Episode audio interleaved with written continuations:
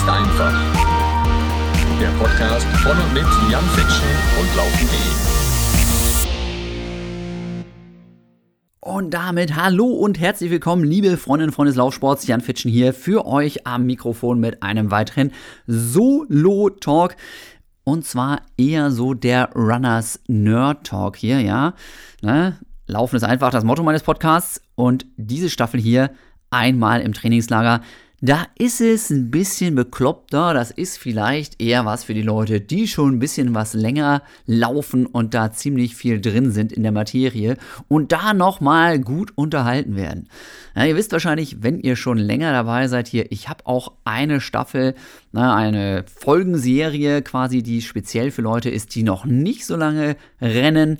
Na, da geht es eher um den Laufeinstieg. Das ist meine Projekt 10.000 mal 10.000, mein kostenloses Laufeinsteiger-Projekt-Serie. Da gibt es die Webseite dazu, da gibt es den Instagram-Kanal dazu und da gibt es auch hier spezielle Podcast-Folgen dazu. Aber heute wieder etwas tiefer rein in die Materie. Und das für die Leute, die quasi den ganzen Tag nur ans Kilometerfressen denken. Ich sitze in meiner Dachkammer und quatsche ganz alleine. Das hatte ich eigentlich gar nicht vor. Denn ich hatte eigentlich hier heute einen mega, super, richtig, super, mega coolen Gast hier eingeplant. Wir hatten uns verabredet für heute Morgen. Es ist jetzt Freitag, der 15. Ja, 12 Uhr. Alles eingetütet. Super kurzfristig das Ganze, aber ich mega happy, dass der noch zugesagt hat. Da stelle ich so ab 11 Uhr 10 fest, hm, irgendwie kein Internet mehr.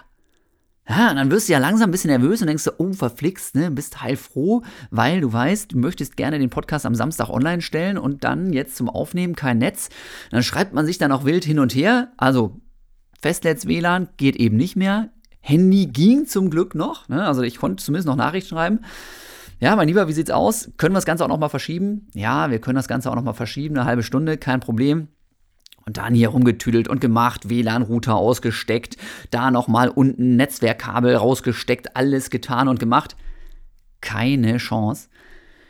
Dann haben wir hier in der Wohngegend, ja, ich wohne ja hier in Mettmann bei Düsseldorf, haben wir so eine WhatsApp-Wohnungsgegend-Gruppe.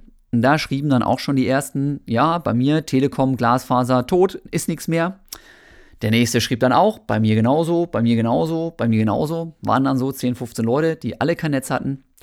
Wusste ich, liegt also nicht daran, dass wieder Jan Fitschen das Internet gelöscht hat, sondern irgendwas muss wohl die Telekom verbockt haben. Und dann hat sich das Problem auch nicht so schnell lösen lassen.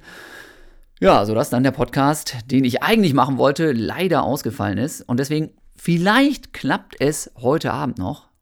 Und wenn das so sein sollte, dann kommt diese Folge ein bisschen später. Und die andere Folge mit dem Tada Florian Neuschwander. Die habt ihr dann vielleicht doch schon gehört, wenn hier dieses Ding jetzt läuft. Also, ja, damit habe ich es jetzt schon verraten und die Spannung dann, die ich ganz lange aufgebaut habe, wieder weggenommen. Florian Neuschwander, Run with the Flow, ihr kennt den Ultraläufer, Laufband-Weltrekordhalter, total geiler, total witziger Typ. Der war schon zweimal zu Gast bei mir, ja, einmal in Folge 17 und in Folge 21, also vielleicht, ja, wenn jetzt diese neue Folge doch nicht zustande kommt, dann zieht ihr euch erstmal die noch rein, um euch vorzubereiten auf das, was dann in Kürze kommt. Na, Florian Neuschmann ist echt ein super witziger Typ. Ich war selber früher mit dem aktiv im Trainingslager unterwegs. Wir haben uns auf der Bahn und im Cross und sonst wo einige Battles äh, da geliefert und er ist eben immer noch richtig, richtig schnell, richtig, richtig gut. Ist jetzt unter anderem eine tiefe 30er Zeit, über 10 Kilometer nochmal gelaufen und trainiert nach wie vor einfach so aus meiner Sicht ziemlich, na, sagen wir mal, nicht dämlich, ja, das wäre jetzt ein bisschen gemein, aber ziemlich speziell. Aber mit eben sehr, sehr viel Begeisterung und Leidenschaft und ein echter Running Freak, kann man nicht anders sagen. Also der Podcast mit dem wird auf jeden Fall großartig, da bin ich mir ganz sicher. Wir versuchen das heute Abend noch hinzubekommen, ne? aber ich habe natürlich dann über mein Handy, ja, ich weiß, ich kann jetzt auch das Handy als Modem nutzen für den Rechner, ne? Geht alles, aber das ist nicht so stabil, dass ich damit dann irgendwie jetzt den Flo irgendwie an den Start bringen möchte hier und dann kackt das nachher doch wieder ab und er hat sich dann da hingesetzt und dann klappt es nicht und alles doof. Äh, deswegen mit dem Handy mal kurz surfen und was ist denn da los? Das habe ich hingekriegt. Und dann tatsächlich, ja, kennt ihr diesen Song noch, ne? Das ist Bodo mit dem Bagger und der baggert noch, ja, wer ist da noch so spät am Baggerloch? Der Klassiker. Man hat ja so ein Bild vor Augen, ja? Wenn im Moment das Internet irgendwo ausfällt, als an was denkt man als erstes? Ich denke, muss ich zugeben, als erstes an irgendeinen Hacker-Angriff aus äh, Russland. War es in dem Fall nicht. Es hat anscheinend wirklich hier in der Nähe in Düsseldorf ein Baggerfahrer ein paar Glasfaserkabel auseinandergerupft. Da war wohl auch das dabei, an dem ich über irgendwelche Umwege hänge. Deswegen ganz, ganz zähes Arbeiten hier bei mir. Und das, wo ich halt eigentlich jetzt noch eine ziemlich lange To-Do-Liste habe, denn am Sonntagmorgen geht der Flieger ins Lauferlebniscamp nach Kenia, wo ich dann als Trainer mit dabei bin. Und bis dahin ist noch einiges auf dem Schirm, zumal ja jetzt in den letzten Tagen hier diese ähm, Personal Trainings mit mir gestartet sind. Die AOK hat da so ein paar Sachen verlost und deswegen war ich am Dienstag in Essen, am Mittwoch in Düsseldorf und gestern am Donnerstagabend noch in Hamburg, irgendwann morgens um 11 losgefahren, ja um 10 glaube ich. Ne, dann da schön trainiert, dann abends um halb eins wieder zurück gewesen. Cooler Trip und dank Bahn auch gut zu machen. Aber platt bin ich dann trotzdem und kriege halt nicht so super viel auf die Reihe.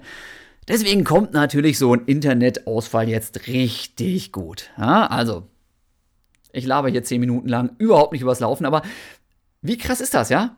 Wenn das durchtrennte Glasfaserkabel sogar meine Laufbegeisterung oder zumindest meinen Podcast kurzfristig ausbremst. Ist schon eine harte Sache. Man merkt, ja, in was für Abhängigkeiten man sich da begibt. Also, ich wünsche euch auf jeden Fall an dieser Stelle erstmal ein stabiles Internet, ne, dass ihr dafür Freude dran habt, denn ihr wollt ja auch hier diesen Podcast hören und da ist das doch besser, wenn sowas alles funktioniert. Und weil ich jetzt eben nicht so die riesen zehn anderen Themen in petto habe und wie gesagt nach Kenia aufbreche am Sonntag, da habe ich mir gedacht, ach guck mal, das war super dann kommst du nochmal mit Wunderläuferland Kenia um die Ecke. Ihr wisst Bescheid, ja, das Buch habe ich vor, ich weiß nicht, mittlerweile fünf Jahren, glaube ich, geschrieben, äh, einer dritten überarbeiteten Auflage unterwegs.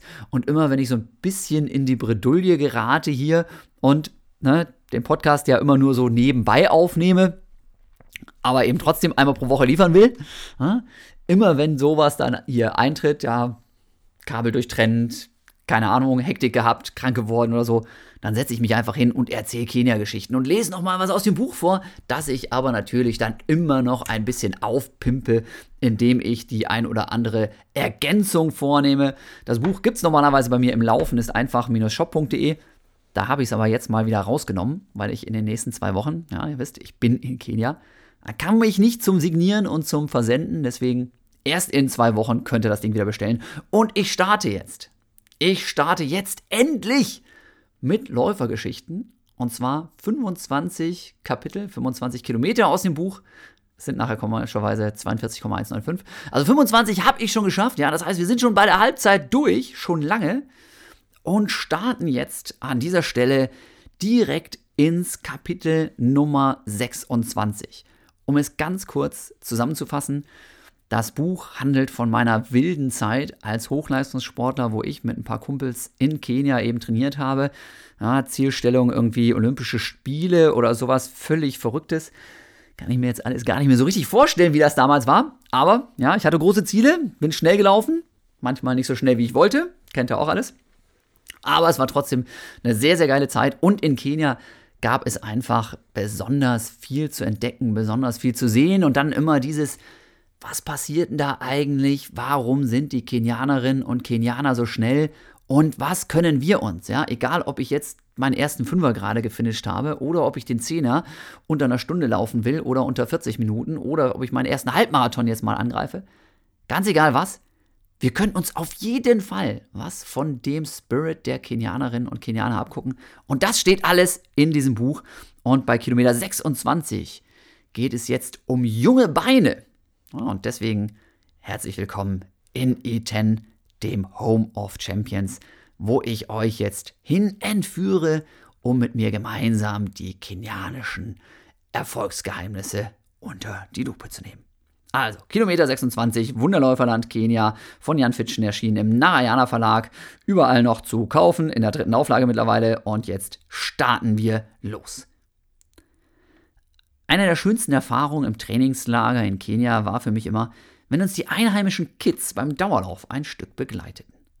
In solchen Moment wurden wir Zeugen der enormen Lebensfreude der nächsten Generation und deren unglaublicher Begeisterung fürs Laufen. Womit wir bei der nächsten großen Frage angelangt sind. Stimmt es eigentlich, dass die kenianischen Kinder schon als Schülerinnen und Schüler enorm weite Strecken zu Fuß zurücklegen müssen? Ist das ein weiterer Grund dafür, dass die Kenianer so erfolgreich sind? Einfach dieses Training als Kids schon. Ja? Und tatsächlich, Kinder sehen wir bei unseren Läufen sehr, sehr viele. Immer wenn wir am wenigsten damit rechnen, tauchen Jungs und Mädels verschiedenster Altersklassen aus einem Maisfeld auf. Sie winken und rufen uns freudig ein How are you? How are you? hinterher. Tatsächlich auch mit der Betonung. Ne? Äh, Englisch wird nämlich in der Schule unterrichtet und die ungewöhnlichen weißen Läufer sind ein perfektes Testobjekt für die neu gewonnenen Sprachkenntnisse. Großen Jubel gibt es dann immer, ne, weil wir sind ja arschcool, ja. Großen Jubel gibt es dann immer, wenn wir auf Swahili mit ähm, Missouri oder Missouri-Sana antworten. Ja, dann passiert es nämlich häufig, dass die Kinder total austicken und aus purer Freude an der Bewegung einfach mal ein paar Kilometer, nicht Meter, wie das vielleicht mal bei uns der Fall ist, nein, die laufen auch mal ein paar Kilometer neben uns her. Und ich rede von den kleinen Kids hier, ja, nicht von irgendwelchen 15-, 16-Jährigen. Heute ist wieder so ein Tag, an dem wir fest mit Begleitern rechnen. Diesmal bin ich, das war so eins meiner ersten Trainingslager da oben, diesmal bin ich mit Sebastian Hallmann, Falk Schipinski, Martin Beckmann und einigen weiteren deutschen Läufern und Läuferinnen unterwegs. Ne, es waren tatsächlich nur Läufer. Okay. Ich habe in Erwartung der jungen Weggefährten sogar meine Kamera dabei, um alles zu filmen. Na, dieses Trainingslager, ihr wisst, ich habe 2013 meinen letzten richtigen Wettkampf gemacht und das hier dürfte irgendwann 2007 oder so gewesen sein. Da war noch nichts mit immer das Handy mitschleppen mit einer tollen Kamera dran, sondern da habe ich wirklich einen Fotoapparat dabei gehabt, ja. Man stelle sich das vor, einen Digitalkamera und mit der habe ich dann gefilmt. Dieses Jahr werde ich nach Kenia, total geil, habe ich mir jetzt gegönnt, so eine 360 Grad Action-Kamera mitnehmen, die man an so einem Selfie-Steck, an so einem unsichtbaren Selfie-Stick mit sich rumschleppen kann. Die werde ich dieses Jahr mitschleppen, gibt Geniale Aufnahmen. Drohne ist auch dabei, wenn die im Zoll nicht einkassiert wird, weil ich glaube, man darf sie nicht mitnehmen. Psst. Ja, Drohne nehme ich auch mit, aber das ist immer blöd. Man kann schlecht selber joggen und dabei noch seine eigene Drohne steuern. Deswegen diese 360-Grad-Kamera nehme ich mit. Gibt wieder coole Aufnahmen. Auf jeden Fall bei Instagram bei mir vorbeischauen. Habt da Spaß dran, kann ich euch versichern. So, also, damals aber eben digitaler Fotoapparat zum Filmen.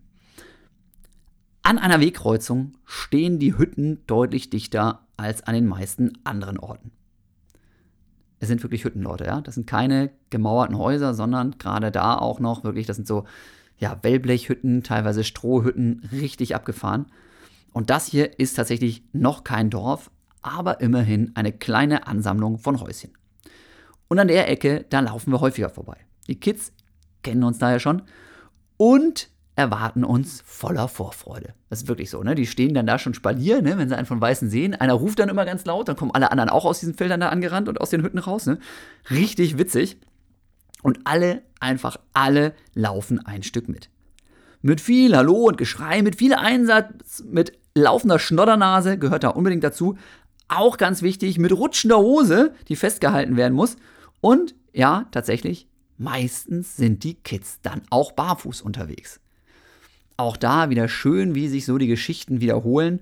Ähm, damals hatte ich noch keine Kinder, mittlerweile habe ich ja drei.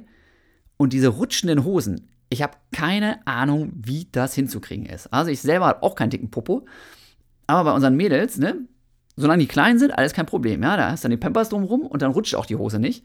Aber sobald die da raus sind, also so stramm kann man den Gürtel, wenn man den da einen reinzieht in die Hose, gar nicht machen, dass dann nicht ständig die Hose vom Popo rutscht. Ähm, sind keine ganz großen Läuferinnen bisher, meine Kinder, ne? aber Hose rutschen, das können sie auf jeden Fall wie die Kenia Kids. So. Während wir in Deutschland oft nur belächelt werden, also gerade auch von Schülerinnen und Schülern, ne, weil wir laufen, statt Fußball zu spielen, ja, sind wir hier in Kenia, sind wir die Helden. Champions, die zwar natürlich nicht so groß sind, nicht so schnell sind, nicht so gut sind wie die echten Vorbilder der kenianischen Kinder, Ne, weil für die sind natürlich Läuferinnen und Läufer in erster Linie schwarz, wenn sie gut sind. Ja, aber ähm, trotzdem, ja, wir sind echte Athleten in einem einzigen wichtigen Sport des Landes. Kommt uns zumindest so vor. Wird auch gerne Fußball geguckt, ne, ist klar, aber Laufen hat da schon echt einen anderen Stellenwert als bei uns. Wir freuen uns über die Begeisterung und feuern die Kids natürlich auch ein bisschen an. So nach dem Motto, ja, komm, lauf doch noch ein bisschen mehr und stark und sieht gut aus, ne? Kann man auch auf Deutsch sagen oder was auch immer. Wird weltweit immer verstanden, ne? die, die Geste dazu. Eine Zeit, die wir hier gerade laufen, ruhiger Dauerlauf, von vielleicht 4,30 pro Kilometer. Das scheint für einen Fünfjährigen in Kenia keine besondere Herausforderung zu sein. Wie gesagt, ne, wir reden wirklich über die kleinen Kids, ne, so gerade Schule vielleicht, wenn überhaupt. Ne, und 4,30 bis 5 Minuten Schnitt haben wir da an dem Tag auch wieder drauf gehabt. An diesem Tag begleitet uns Albert, vier Kilometer lang. Vier Kilometer. Nachdem wir ihn fragen, stellt sich raus, er ist noch nicht ganz sieben Jahre alt. Rücksicht nehmen wir keine. Ne, es geht um unser Training, ihr kennt das, ja, da ist man manchmal ein bisschen stur und da kann man nicht nur, weil da einer mittobt, einfach langsamer laufen, sondern da machst du halt und guckst dann, was passiert, ne? So. Und Albert rennt einfach mit. Wir brauchen keine Rücksicht nehmen. Dass er läuft, ist schließlich die natürlichste Sache der Welt. Ja? Er ist gut drauf und irgendwann hört er dann einfach auf zu lachen und dann merken wir, ja, jetzt wird es auch für ihn anstrengend. Er ist jetzt voll im Arbeitsmodus. Genau wie seine großen kenianischen Vorbilder, wenn sie morgens um sechs ihre Runden drehen. Er atmet deutlich hörbar und ab Kilometer drei fällt es ihm tatsächlich auch nicht mehr leicht mitzukommen. Aber er kämpft. Ja? Und er will kämpfen. Er will testen, wie weit er kommt, was er kann, was er drauf hat. Er will es den weißen Msungus zeigen. Und dafür brauchen wir ihn gar nicht mehr anzufeuern oder anzustacheln. Irgendwann dann bleibt er doch plötzlich stehen. Wir sind sehr beeindruckt, aber auch so ein bisschen erleichtert. Ja? Denn das war doch etwa eine leicht unheimliche Begegnung hier. Dieser Knirps, ja, der rennt bei uns Profis so lange mit, muss man sich in diesem verrückten Land in Kenia sogar anstrengen, um einen Sechsjährigen abzuschütteln? Meine Fresse. Gut, dass wir heute hier keinen schlechten Tag hatten. Das wäre echt peinlich geworden. Dass wir häufig so viel lustige Begleitung haben, das liegt natürlich auch daran, dass die Kinder hier in Kenia nicht ganz so viel anderweitige Ablenkung, Ablenkung haben wie Schüler bei uns. Keine Riesensandkiste voller Spielsachen, kein Bobbycar und ganz bestimmt keine Playstation. Der Spielplatz ist das Maisfeld. Während die deutschen Kids Jump-and-Run-Games auf der Konsole zocken, zumindest wenn sie ein bisschen älter sind, ja, währenddessen gehen die kenianischen Kinder auf Mzungu-Jagd. Ja, also Mzungus sind eben die Weißen ne? und Jagd natürlich Spaß. Ja? Wir waren heute die Jagdgefährten, die Spielgefährten und das Geschrei und der Spaßfaktor, die sind mindestens genauso groß und genauso laut wie beim Hightech Entertainment in unseren Industrienationen. Der Unterschied ist aber natürlich die Bewegung. Würden wir, und davon bin ich ganz, ganz fest überzeugt, ja, würden wir spontan sämtliche Fernseher, Spielekonsolen und sonstige Indoor-Entertainment-Geschichten aus den Kinderzimmern verbannen, dann bin ich mir sicher, hätten auch die Sportvereine einen viel größeren Zulauf an Nachwuchsspielern im Fußball, Handball, Hockey, was auch immer, ja, aber die hätten auch mehr Nachwuchsleichtathleten. Und auch da, mittlerweile bin ich ja ein bisschen älter und weiser und so und ich weiß, wie schwer das ist, eben so diesen Medienkonsum bei den Kindern einigermaßen zu lenken und zu steuern. Ne? Und Kind Nummer drei, Mika, ne, 15 Monate jetzt alt, wenn der mein Handy sieht, ja, mit dem ich ja nun doch sehr häufig rumdaddel, dann geht der aber sowas von steil und ist total begeistert, wenn er das irgendwo auf dem Tisch rumliegen sieht, ne, und dann damit stolz wie Oscar durch die Gegend rennt und da, da, da immer irgendwie was erzählt. Sensationell. Aber zurück aus dem heimischen Mettmann wieder ins schöne Iten 2400 Meter über dem Meeresspiegel.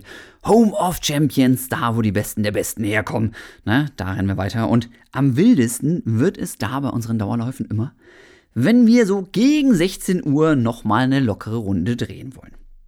Denn damit erwischen wir dann ganz genau den Schulschluss. Ja, ne, in Kenia ist das Schulsystem stark vom englischen Vorbild geprägt und deswegen haben die zum Beispiel oft lange Schule und tragen auch Schuluniformen. Ja, also tatsächlich so, ist da nicht ganz so schnieke oft, aber zumindest hat jede Schule irgendwie so ihre Farbe. Ne? Und das ist ziemlich, ziemlich witzig. Außerdem haben dann tatsächlich, und jetzt kommen wir wieder so ein bisschen zu den, äh, ja, so, so Eindrücken, die man sich vielleicht so einbildet aus Kenia. Tatsächlich, außerdem haben extrem viele dieser Schülerinnen und Schüler dann Wasserkanister dabei, mit dem sie, mit denen sie auf dem Rückweg nach Hause eben noch Wasser für die Familie mitbringen.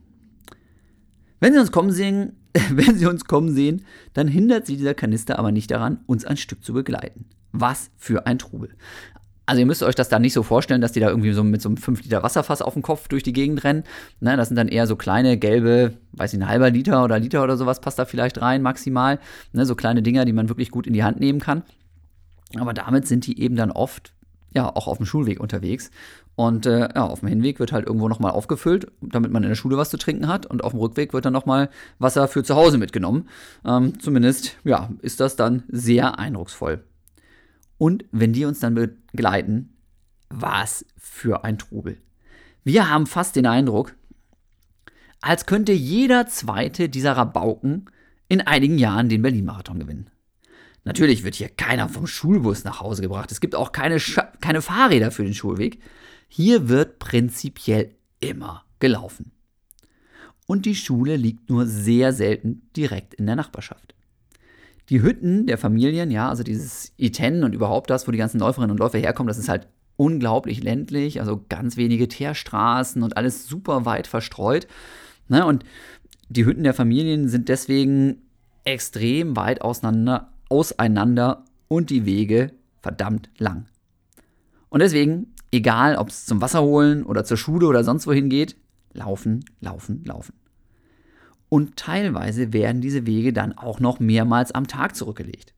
Zum Mittagessen geht es in vielen Fällen, wenn es halt nicht in der Schule was zu essen gibt, nach Hause an die heimische Feuerstelle und danach müssen alle wieder los. Ja? Und so kommt dann tatsächlich ein ordentliches Kilometervolumen zusammen.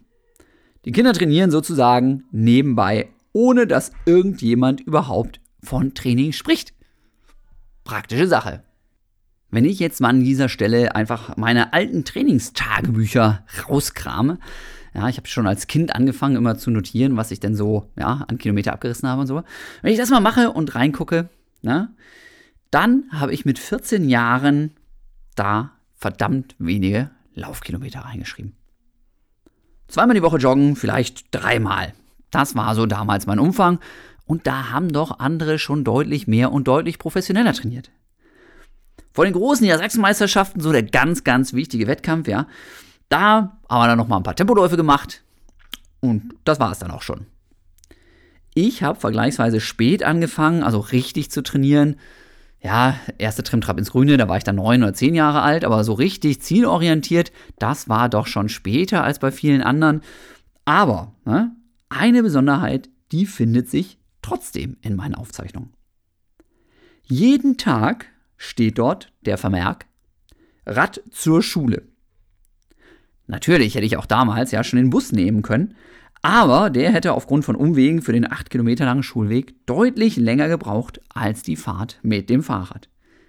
Und schon damals, ja, mit 14, hatte ich natürlich von den Kenianern und ihren Alltagsgewohnheiten gehört. Jeden Tag zur Schule zu laufen, das kam für mich nicht in Frage, aber das mit dem Fahrrad, das schien mir doch durchaus ein guter Kompromiss zu sein. Jeden Tag also 16 Kilometer Rad und an den Trainingstagen im Verein, dem Osnabrücker Turnerbund, da nochmal 8 Kilometer zum Training und zurück. Ja, wenig Lauftraining, aber doch eben eine super Ausdauerbelastung, die sicher nicht geschadet hat. Und da ich natürlich oft zu spät in die Schule kam, ja, und ähm, deswegen ein bisschen reintreten musste, deswegen hatten die Fahrten dann in vielen Fällen auch ein sehr, sehr ordentliches Temponiveau. Heute, hier in Iten, muss ich wieder an die guten alten Zeiten denken. Was hätte alles aus meinen Schulkameraden und mir werden können, wenn die Busfahrer häufiger gestreikt hätten und wenn die Räder häufiger einen Platten gehabt hätten? Aber dann hätten, na klar, uns die Eltern mit dem Auto gefahren. Hier in Iten freuen wir uns über die Laufbegeisterung der Kids, über ihre Willensstärke und über die vielen, vielen Talente. Es ist einfach großartig anzusehen, wie die zur Schule rennen.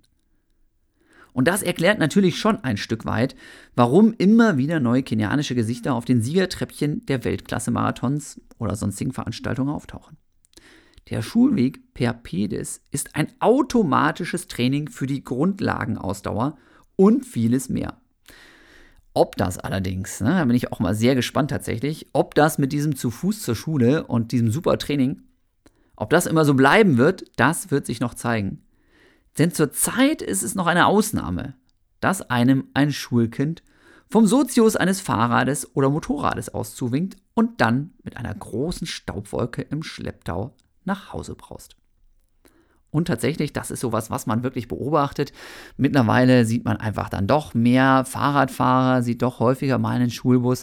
Wie gesagt, das war jetzt so 2007, als ich diese Eindrücke da gesammelt habe. Und jetzt, allein durch diese Laufcamps, komme ich ja immer noch regelmäßig dahin. Und ja, viele von den Straßen, wo früher einfach nur Staupiste war, sind jetzt asphaltiert. Immer mehr lassen sich die Leute mit denen, das sind so quasi Motorradtaxis, dann durch die Gegend fahren. Ne? Klar, brauchst du auch wieder ein bisschen Geld dafür, aber das ist vergleichsweise günstig. Na, dann steigt man also hinten einfach wirklich, ja, das, zu dritt sitzen die teilweise dann auf so einem Moped, steigt man da hinten mit auf und lässt sich dann da durch die Gegend fahren. Und auch Fahrräder gibt es ab und zu mal.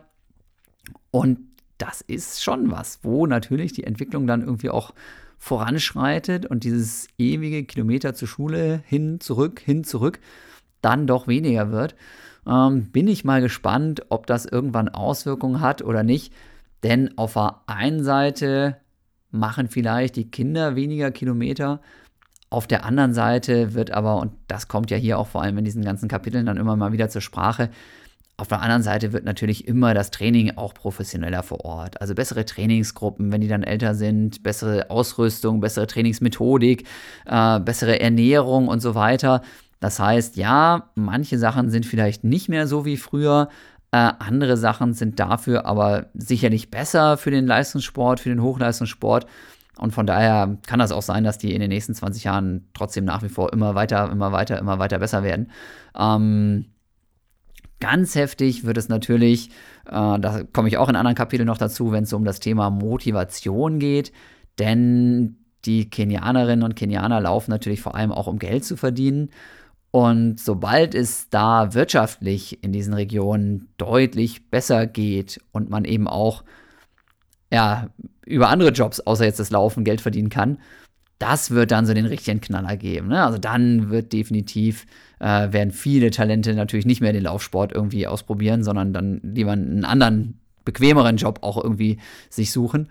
Äh, das wird auf jeden Fall nochmal eine große, große Entwicklung geben ich mal sehr neugierig, was da passiert. Ja, soweit. Das war jetzt Kilometer 26. Ähm, junge Beine, da ging es vor allem um die ganz, ganz kleinen und äh, jungen Schülerinnen und Schüler. Und im nächsten Kapitel gehen wir ein Stückchen weiter. Da geht es dann um die, die vielleicht schon ein bisschen was älter sind und dann zur Schule oder eben auf eins dieser berühmten Internate dann auch gehen. Und da springen wir jetzt mal direkt hin. Kilometer 27 schulische Wurzeln. Die Grundschule ist in Kenia, anders als die Highschool, die danach folgt, für alle kostenlos. Und was herrscht an diesen Schulen, an den Grundschulen für ein Trubel? Ist gerade Pausenzeit, so schaffen wir es nie, vorbeizulaufen, ohne ein mittleres Chaos auf dem Schulhof anzurichten. Wir kommen uns aber ein wenig vor wie exotische Tiere im Zoo. Uns zu füttern haben die Kids jetzt noch nicht probiert, ja, aber uns die Hand schütteln und so abklatschen, das wollen sie alle. Jedes Mal, wenn wir während der Unterrichtszeit und außerhalb der Pausen an den Ansammlungen sehr einfacher Wellblechhütten vorbeikommen, also diese Schulen sind teilweise wirklich auch, auch sehr einfach konstruiert, sagen wir es mal so, vorsichtig. Ja, jedes Mal, wenn wir da vorbeikommen, dann versuchen wir, ne, wenn keine Pause ist, mal so einen neugierigen Blick durch die Klassenfenster zu werfen und mal so ein bisschen reinzugucken. Wie sieht denn das da überhaupt aus? Und riesige Klassen, ne, Teilweise haben wir das Gefühl, 100 Kinder in einem Klassenraum und ein Lehrer dazu. Also schon auch ziemlich special. Die Eltern, die sich leisten können, die schicken dann tatsächlich ihre Kinder auf eine der oftmals auch vergleichsweise teuren Privatschulen. Und an denen werden dann aber, ja, Achtung, vereinzelt auch Stipendien für Talente vergeben. Darunter gibt es eben auch Stipendien für besonders begabte Läuferinnen und Läufer. Letzten Endes verdient natürlich der Besitzer der Schule, ja, das sind wie gesagt ja Privatschulen, also irgendwer hat diese Schule mal gebaut und verdient dann an den Studiengebühren ordentlich. Letzten Endes verdient der Besitzer der Schule gutes Geld damit. Er verbindet nämlich dann die Mission Bildung mit einem guten Einkommen für sich selbst. Also Privatschulen ist durchaus auch ähm, wirklich ein völlig normaler Geschäftsbetrieb. Also auch viele Läuferinnen und Läufer, die Geld verdient haben mit der Rennerei, investieren, die dann nachher in dem Sinne Schule bauen. Ne, das ist dann wirklich immer so eine, so eine Kombi-Geschichte. Man kann sich dann selber ja auf die Schulter klopfen und sagen, ja, ich bringe hier irgendwie äh, die, die heimische Wirtschaft voran und ne, sorge für Bildung und Bildung ist die Grundlage für Wohlstand. Aber auf der anderen Seite sorgt das eben auch im besten Falle für den eigenen Wohlstand, weil man eben dann ja halt an den Studiengebühren ordentlich verdient. Ne? Also, die Kinder, die gestern mitgelaufen sind, die haben uns auf jeden Fall dermaßen beeindruckt, dass wir heute eine ganz besondere Bildungseinrichtung besuchen möchten. Dafür machen wir ein Treffen in der Brutstätte des Laufsports schlechthin aus, der St. Patrick's High School. Die liegt, wie könnte es anders sein, hier in Iten direkt an einer unserer Laufrouten. Im Unterschied zur Grundschule sind die weiteren weiterführenden Schulen in Kenia, wie gesagt, immer gebührenpflichtig und auch die St. Patrick's High School ist da keine Ausnahme. Hier sind wird uns zumindest versichert, die Schulgebühren dank verschiedener Maßnahmen deutlich geringer als andersorts, aber naja, diese Bildungsanstalt, diese St. Patrick's High School ist absolut legendär und eigentlich jedem, der sich mit Laufsport ein bisschen auskennt, ja, gerade was den kenianischen Laufsport angeht, diesen Namen St. Patrick's High School und Com O'Connell, ja, das sind Begriffe, die kennt jeder. Und das liegt nicht zuletzt eben an diesem Colm O'Connell, den es vor vielen, vielen Jahren an diese Schule zog. Brother Colm O'Connell, ja, also eigentlich tatsächlich ein Geistlicher, ne, den wir vor wenigen Tagen auch noch bei uns in der Unterkunft im Carrier View Hotel gesehen haben, der begründete den Mythos, der sich heute um diese Lehranstalt rankt. Bei der Besichtigung des Schulgeländes staunen gerade unsere niederländischen Freunde, die dabei sind, und ich und natürlich auch der Ruben nicht schlecht. Das Gebäude ist in einen kleinen Wald eingebettet. Ein ganz besonderer Hain. Na gut. Da stehen jede Menge Bäume rum, aber es ist nicht um das ganze Schulgelände drumherum, muss man zugeben, ja. Aber es sind eine Menge Bäume und vor jedem Baum steht ein mehr oder weniger verblasstes Schild mit dem Namen und den Erfolgen eines Läufers. Für jeden Schüler nämlich, der bei internationalen Wettkämpfen eine Medaille gewonnen hat, wurde auf dem Schulgelände ein Baum gepflanzt. Und so weil es einfach verdammt viele waren, die verdammt schnell gerannt sind, ist ein richtiger kleiner Wald gewachsen. Da stehen Namen, an die wir uns nicht mehr genau erinnern können, aber auch der aktuelle Weltmeister damals ne, und Weltrekordhalter ist dabei. Wir suchen und finden zum Beispiel den Baum von David Rudisha, ja, stoßen auf den Namen von Wilson Kipketer, der vor Rudisha den 800 Meter Weltrekord hielt. Wir sehen die Bäume so mancher Hindernislauf und Marathonasse und werden von dem Lehrer, der uns begleitet, voller Stolz auf weitere Erfolgsläufer hingewiesen. Es ist schier unglaublich, wer hier schon alles die Schulbank gedrückt und dabei nicht nur seine kleinen grauen Zellen, sondern besonders auch seine langen Läuferbeine trainiert hat. Hier liegen tatsächlich die Wurzeln des kenianischen Laufsports. Das Gegenstück zur St. Patrick's High School, ne, denn da sind tatsächlich nur Jungs, die da zur Schule gehen dürfen, das Gegenstück dazu für den weiblichen Nachwuchs ist die Singore Girls School.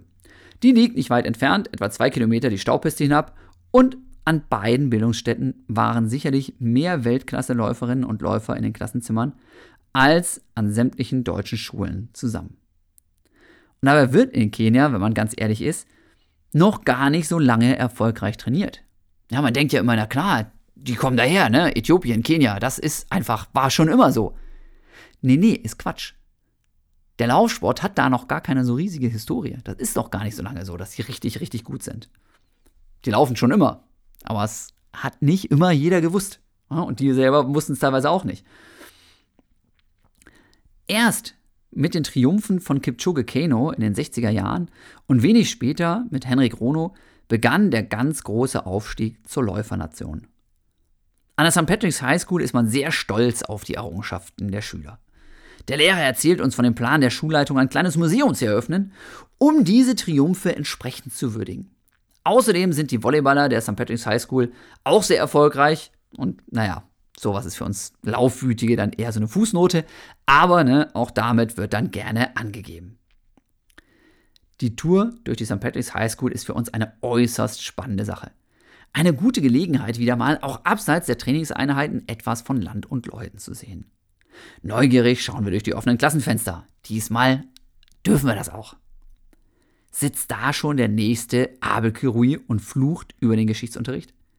Wer von den Jungs, die dort gerade nicht aufpassen, träumt in diesem Moment von dem Sieg bei den Olympischen Spielen in Rio oder sonst wo? Die Chancen, einen der zukünftigen Stars zu sehen, die sind hier wahrscheinlich so groß wie sonst nirgends auf der Welt. Das ist mal klar. Wir lassen uns kurz James aus dem Klassenzimmer holen, um ihn kennenzulernen. James hat gerade bei den Weltmeisterschaften in der Altersklasse der unter 18-Jährigen gewonnen. Nach einer etwas schüchternen Begrüßung berichtet er, dass David Rudisha sein großes Vorbild sei. Wie gesagt, ne, das ist auch so ein Superläufer, auch schon ein paar Jahre her, ne, aber absolute Granate, der Typ, Wahnsinn. Und das Gesicht von James, der uns jetzt hier mit leuchtenden Augen von seinen Ambitionen ja, und seinem Schülerleben auch erzählt, das Gesicht von James, das werden wir uns merken. Wir sind verdammt gespannt, ob der eines Tages auf der ganz, ganz großen Bühne wieder zu sehen sein wird. An einer Ehrentafel finden wir dann schließlich auch den Namen Colm O'Connell. Der unterrichtete hier mehr, ne, unterrichtet hier nicht mehr, trainiert aber im Alter von 65 Jahren noch immer seine Athleten. Mittlerweile dürfte der weit über 70 sein, ne, weil wie gesagt, das ist schon eine Weile her hier. Aber man sieht ihn da immer noch rumspringen. Und jetzt halt nicht mehr so richtig als Trainer, sondern mehr als Berater. Aber das macht er nach wie vor. Ein Leben für den Laufsport. Dieser Mann war schon das Thema ganzer Bücher. Und auch eine Dokumentation im Fernsehen gibt es über ihn. Er ist nicht nur in Kenia eine Legende, sondern in der gesamten Welt des Laufsports. Der Vorteil von Brother Colm ist, dass er in Iten aus einem schier unerschöpflichen Pool top motivierter Talente wählen kann. Aber auch das größte Talent wird kein Weltklasse-Sportler, wenn es nicht entsprechend gefördert wird. Und genau das passiert hier an diesen Schulen und mit diesen Lehrern. Hier wirft niemand einfach nur einen Ball in die Mitte und sagt, jetzt macht mal. Und der Sportunterricht fällt auch nicht ständig aus. Nein, hier steht der Sport tatsächlich richtig im Vordergrund. Na? Was den Läufern mittlerweile nämlich bewusst ist, ist, manche Nachwuchsathleten schaffen es auch bei entsprechenden schulischen und auch sportlichen Leistungen, nicht nur auf der Weltbühne vorne mitzuspielen, sondern vielleicht ein Stipendium für ein Auslandsstudium oder einen Schulbesuch zum Beispiel in Amerika zu bekommen. Na, das ist ja nach wie vor auch bei uns so, dass ähm, gerade in der letzten Folge haben wir ja auch mit dem, mit dem Johnny gequatscht hier. Ähm, das ist bei uns nach wie vor auch eine ganz klasse Sache, dass du über den Sport dann so Scholarships, Stipendien bekommen kannst, zum Beispiel in den USA. Und klar, ne, das ist natürlich auch eine, eine geile Bildungschance und auch eine Chance, um da richtig gut zu trainieren.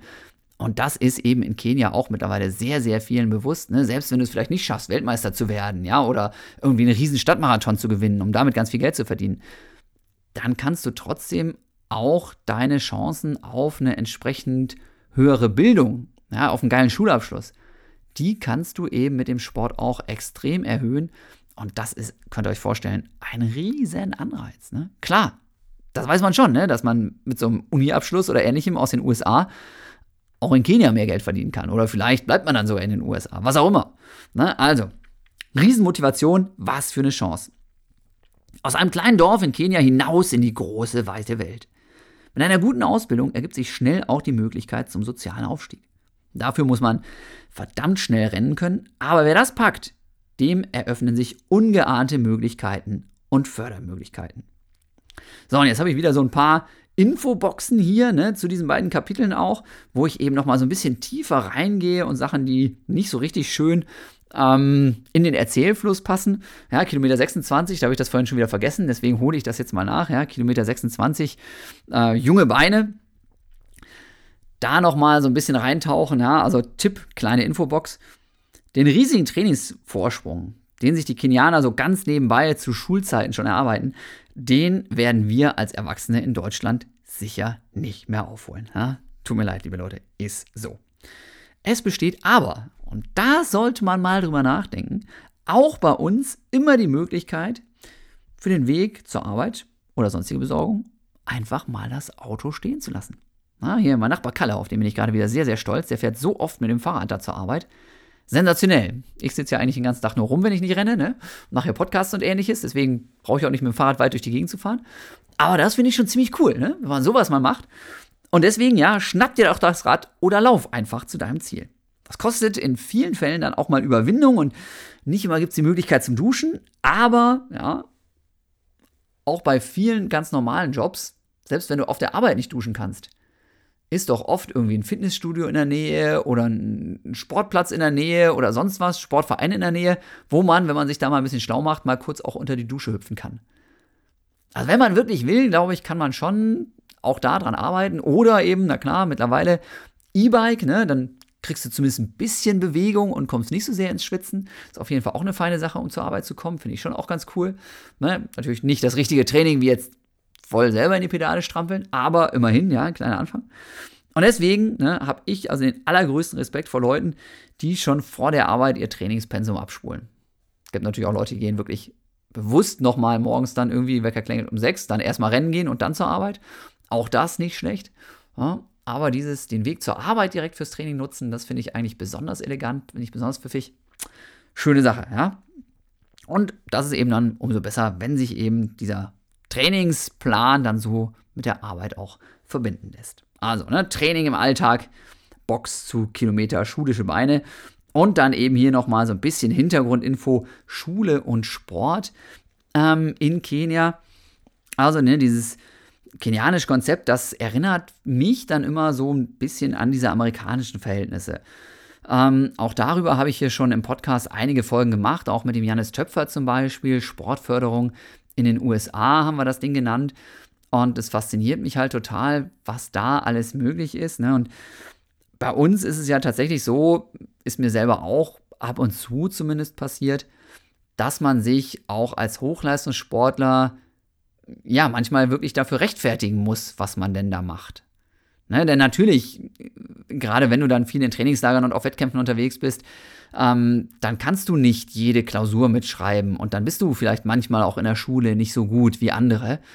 Und das ist dann schon oft ganz schön zäh. Ne? Und ähm, das ist in den USA zum Beispiel oft ganz anders. Und ich sage jetzt nicht, dass es besser ist, weil, also gerade diese Studiengebühren da, das ist ja echt eine richtige Mega-Scheiße, wenn man ehrlich ist. Ne, das bei uns in Deutschland, klar, man muss seine Wohnung finanzieren, man muss irgendwie was zu essen kaufen, aber zumindest muss man für das Studium selber in den meisten Fällen nicht auch noch an die Uni irgendwie Geld abdrücken. Das ist schon geil. Aber eben in den USA dann über den Sport ein Stipendium zu bekommen, das ist natürlich schon richtig, richtig genial. Und ähm, da wird dann halt auch unglaublich viel drumherum gemacht. Ne? Also hier jetzt wieder Trainingskollege Jannis.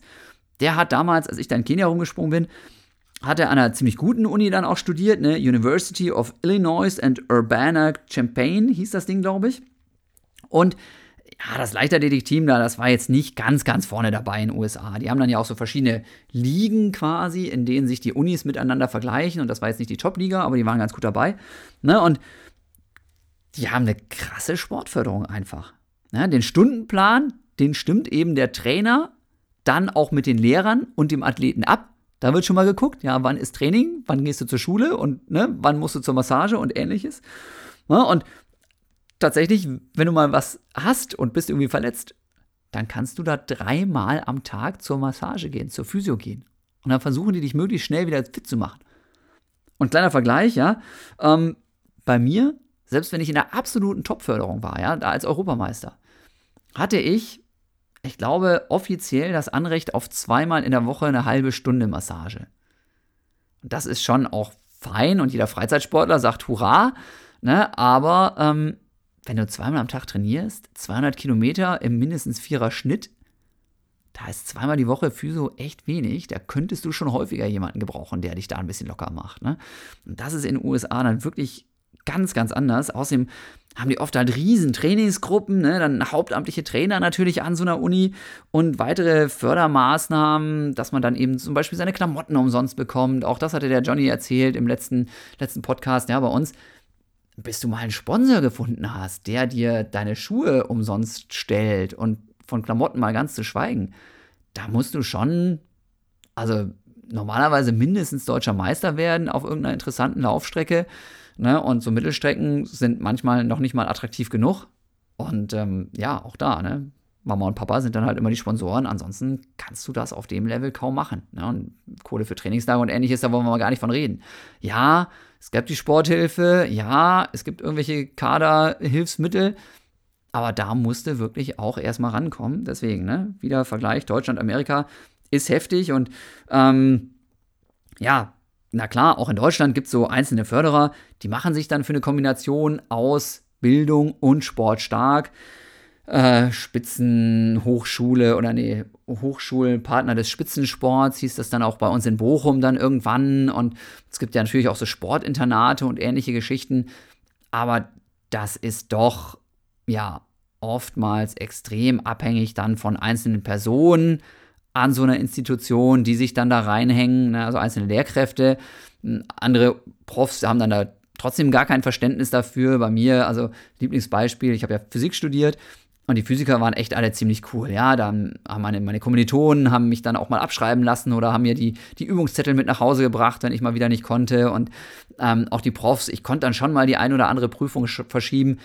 Die haben dann auch gesagt, ja, lieber Jan, du kriegst keine Geschenke von uns, ne? Ist nicht drin. Du musst hier deine Prüfung machen, wie jeder andere auch, und du kriegst auch keine besseren Zensuren, egal ob du hier Europameister bist oder nicht. Aber wenn das für dich kein Problem ist, dass es einfach länger dauert, dann ist das okay. Dann kriegen wir das hin. Das war für mich total okay, weil ganz klar, Priorität immer Sport, Sport, Sport und Studium irgendwann fertig machen, ja. Aber war mir dann egal, ne? ob das dann nachher da Regelstudienzeit zehn Semester sind oder ja, was es nachher dann geworden ist, ähm, 21 Semester auf meinem Konto. War jetzt nicht so geil, aber äh, ich würde es wieder so machen, wenn ich dürfte. Ne? Und ähm, wie gesagt, das ist aber dann oft ja Goodwill-Aktion von den entsprechenden Lehrkräften auch. Und ähm, wenn du halt an den, an den falschen Prof, Lehrer oder Ausbilder gerätst, dann ist so eine sportliche Karriere in Deutschland einfach ganz, ganz schnell vorbei, bevor die überhaupt erst so richtig angefangen hat. Und das ist ja auch oft so, ne, dass man ja vielleicht mit 17, 18, 19, 20 noch gar nicht genau weiß, wie weit man denn überhaupt mal kommen kann. Und als ich Europameister geworden bin, da war ich auch schon, muss ich mal nachdenken, 29, glaube ich. Da hat mir das ja kein Mensch mehr zugetraut, dass ich irgendwie mal international was auf die Kette kriege. Weil ich selber ja auch nicht so wirklich. Ne? Ich habe schon gedacht, ja, ich möchte da vorne mal irgendwie mitrennen, aber dass ich mal gewinne, so ein Ding, das war da eigentlich auch nicht wirklich mehr in der Planung.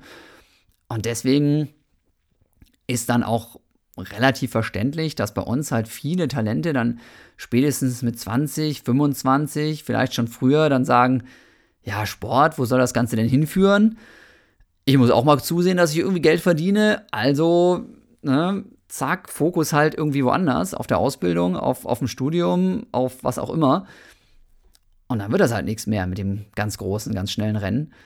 Und wie gesagt, ne, das ist eben dann anders, wenn die Motivation nicht nur darin besteht, den Sport zu machen, sondern wenn die Motivation darin besteht, den Sport zu machen und auch nicht des Sportes willen ausschließlich, sondern auch, weil man weiß, dass man über den Sport eben auch in diesem anderen beruflichen Umfeld, eben durch den guten Studienabschluss, durch die Top-Uni, zu der man vielleicht kommt, dass man dadurch eben auch nochmal mehr Möglichkeiten hat.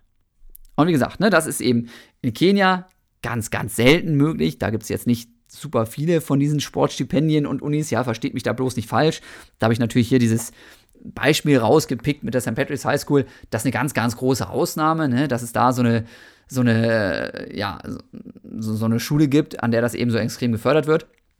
Hat übrigens, glaube ich, auch stark nachgelassen wieder mittlerweile. Ich glaube, so toll ist das Laufprogramm da nicht mehr, seit der Com O'Connell da nicht mehr ähm, lehrt.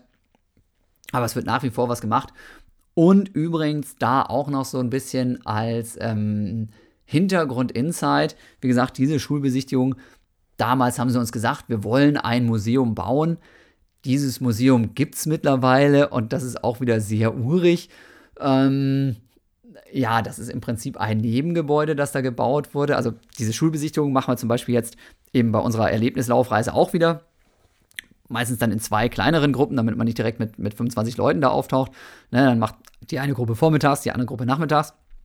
Und das ist richtig geil. Ne? Dann kannst du wirklich in die Klassenräume reinschauen und dann ist das ja eine Uni, äh, eine Schule, wo die Leute eben ins Internat gehen. Das heißt, die übernachten dann da auch und dann kommst du da in so einen Schlafsaal rein und denkst nur so, alter Schwede, die schlafen wirklich mit 30 Leuten in einem Raum, immer so Doppelstockbetten übereinander.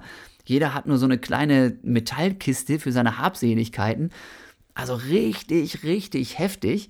Ja, und das kann man sich dann halt anschauen. Ne? Ähm, merkst du auch, das Leben ist da nicht so einfach und luxuriös. Äh, wir haben auch den, den Köchen dann dazu geschaut, wie die da eben tonnenweise Brot backen für die, weiß nicht, ein paar hundert Schüler gehen da, glaube ich, hin. Ne, Ugali-Töpfe, also diese Wundermaispampe, über die habe ich ja auch schon berichtet, wird dann natürlich auch gekocht mit so riesen Töpfen und riesen Rührlöffeln. Extrem beeindruckend. Und ja, genau, diesen Wald kann man sich dann eben anschauen und eben auch mittlerweile das Museum ja, da hängen dann eben ein paar Bilder noch an der Wand von ehemaligen Athleten, da hängen dann ein paar Urkunden, ein paar Pokale, aber auch irgendwelche Computer aus den Anfängen dieser Uni. Und dann, das ist so fast noch mit das Coolste, gibt es halt auch ein Gästebuch, in das dann da jeder reinschreiben darf und auch sollte. Und wenn du da mal durchblätterst, das ist halt auch super lässig war ja klar, Kipchoge hat die Schule schon mal besucht, aber auch zum Beispiel der äthiopische Superstar Haile Gebrselassie. Ja, das ist ja auch so der absolute Oberkönig unter den Läufern. Der war eben auch schon mal in Iten. Das war, glaube ich, damals auch so ein bisschen eine Werbemaßnahme von Adidas irgendwie, dass die mit so einer ganzen äh, Truppe dahin gedüst sind. Ich meine sogar die, die Mari, die mit mir hier im, äh, im Robinson-Laufcamp auch mittlerweile als Trainerin immer mit unterwegs ist und jetzt auch gerade in Kenia trainiert. Na, die treffe ich da jetzt wieder äh, übermorgen. Die war damals auch mit Heile da unterwegs und äh, der steht eben auch in diesem Gästebuch drin. Das ist natürlich dann auch witzig, ne? wenn du da mal so durchblätterst und denkst so, jo, wie cool. Und ich habe sogar, ich weiß nicht mehr genau, wer es war, aber ich habe sogar irgendeinen Bekannten von mir da auf dem Foto entdeckt, der da auch vor zig Jahren mal mitgerannt ist und äh, der eben da in diesem Museum dann da verewigt ist. Auch das eine sehr lustige Geschichte. Also, falls ihr da mal hinguckt, äh, hinkommt nach Iten, äh, dann auf jeden Fall auch die St. Patrick's High School besuchen und das Museum besichtigen. Und auch das zeigt natürlich wieder, was für eine ganz besondere Bedeutung der Laufsport da einfach hat, wie, wie cool das ist, wie witzig das ist. Und äh, ja, einfach extrem beeindruckend. So, und an der Stelle soll es dann heute auch genug sein. Ja, das waren jetzt Kilometer 26 und 27 aus meinem Buch. Jetzt könnt ihr selber rechnen, wie viele da noch kommen. Ich habe also noch Material für ein paar Podcast-Folgen. Kommt auf jeden Fall. Ansonsten gibt es dieses Buch auch komplett als Hörbuch, wenn ihr es nicht abwarten könnt, schon eingesprochen. Das könnt ihr in meinem Online-Shop noch bestellen. Wie gesagt, die Bücher sind gerade äh, rausgenommen, weil ich die nicht verschicken kann. Na, so ein MP3-File. Ich habe das ganz simpel gemacht mit dem Hörbuch. Ich habe das einfach reingequatscht hier ins Mikro und da könnt ihr euch dann eben das MP3-File runterladen. Ist jetzt natürlich zum Handling nicht so geil, aber ja, ich habe es anders technisch nicht so schnell auf die Reihe gekriegt und ist, glaube ich, trotzdem ganz lustig zu hören. Also, wenn euch die Podcast-Folge hier Spaß gemacht hat, dann wird euch wahrscheinlich auch das Hörbuch Spaß machen. Ihr könnt euch das Buch natürlich auch sparen und einfach sagen, naja, innerhalb der nächsten ein, zwei Jahre wird Jan wohl auch alle kompletten Kapitel irgendwann mal gelesen haben. Ist auch in Ordnung. Ne? Bei dem Hörbuch ist ganz cool. Da kriegt ihr nämlich unter anderem dann auch von dem Norbert Wilhelmi noch so ein geiles Foto-E-Book direkt dazu, kostenlos.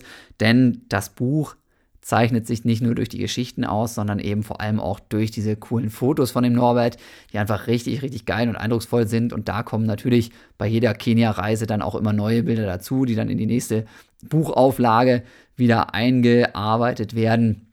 Also auch ganz lustig. Und wie gesagt, ein paar davon gibt es eben in dem E-Book das es zu dem Hörbuch dann dazu gibt. Da ist auch zum Beispiel hier dann ein Bild drin von dem Colm O'Connell, ne, von dem ich hier gerade berichtet habe. Und ähm, das ist natürlich dann auch ganz witzig. Und nee, das kann ja nicht wahr sein. Jetzt gehe ich mal ran hier.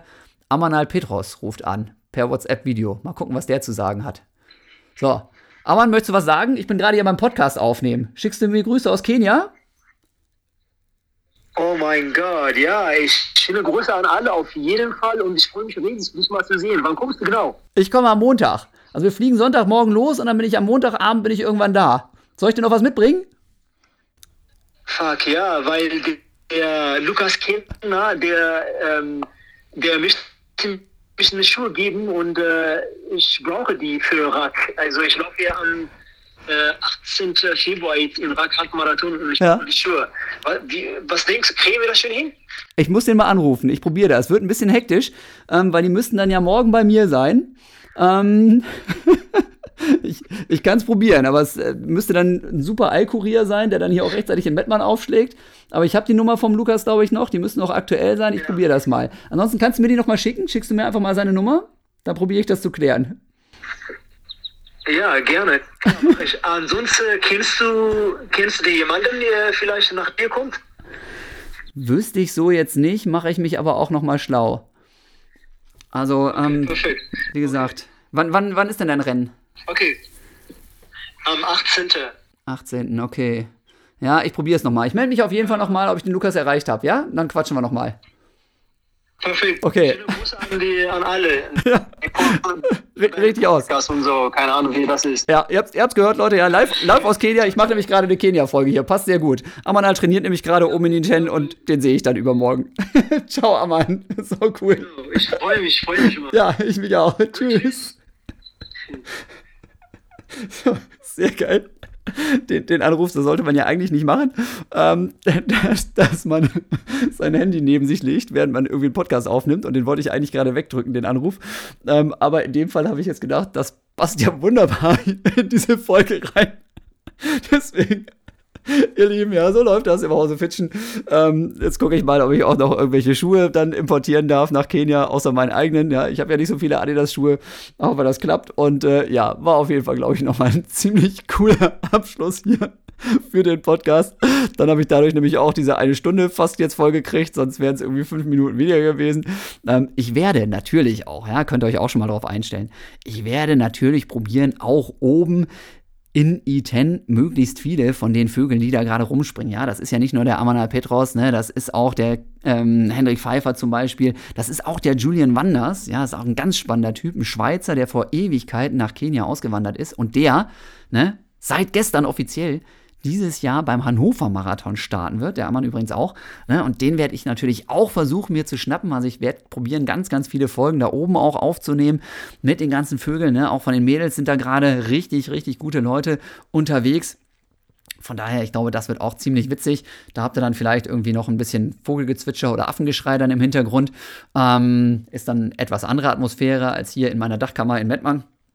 Von daher, ich glaube, da passiert auch noch einiges. Und ja, an der Stelle bin ich dann jetzt damit durch und ihr könnt mir jetzt noch mal ganz, ganz fest die Daumen drücken, dass die dieses Glasfaserkabel schnell wieder zusammengeklebt kriegen und dass ich dann vielleicht auch doch noch heute Abend mit dem Flo Neuschwander äh, noch mal was aufnehmen kann. Okay, liebe Leute, vielen Dank fürs Zuhören. Ich hoffe, ihr hattet auch wieder Spaß an dieser Folge, besonders an dem unerwarteten Special zum Schluss. Und ich schwör's euch, hoch und heilig, das war nicht gefaked. Das war wirklich original, so wie das hier manchmal abläuft. Ja? Okay, ihr Lieben, macht's gut. Und wer es nicht weiß, Amanal Petros ist übrigens ne, der aktuelle deutsche Rekordhalter im Halbmarathon und Marathon. Und äh, ja, man kann es, glaube ich, ohne weiteres sagen einer der schnellsten Läufer, die wir jemals hatten und auf dem Weg definitiv auch in die Weltspitze. Okay, ihr Lieben, macht's gut und bis bald wieder. Laufen ist einfach, der Podcast von und mit Jan Fitschen und Laufen.de. Gerne weiterempfehlen und drüber schmunzeln. Tschüss.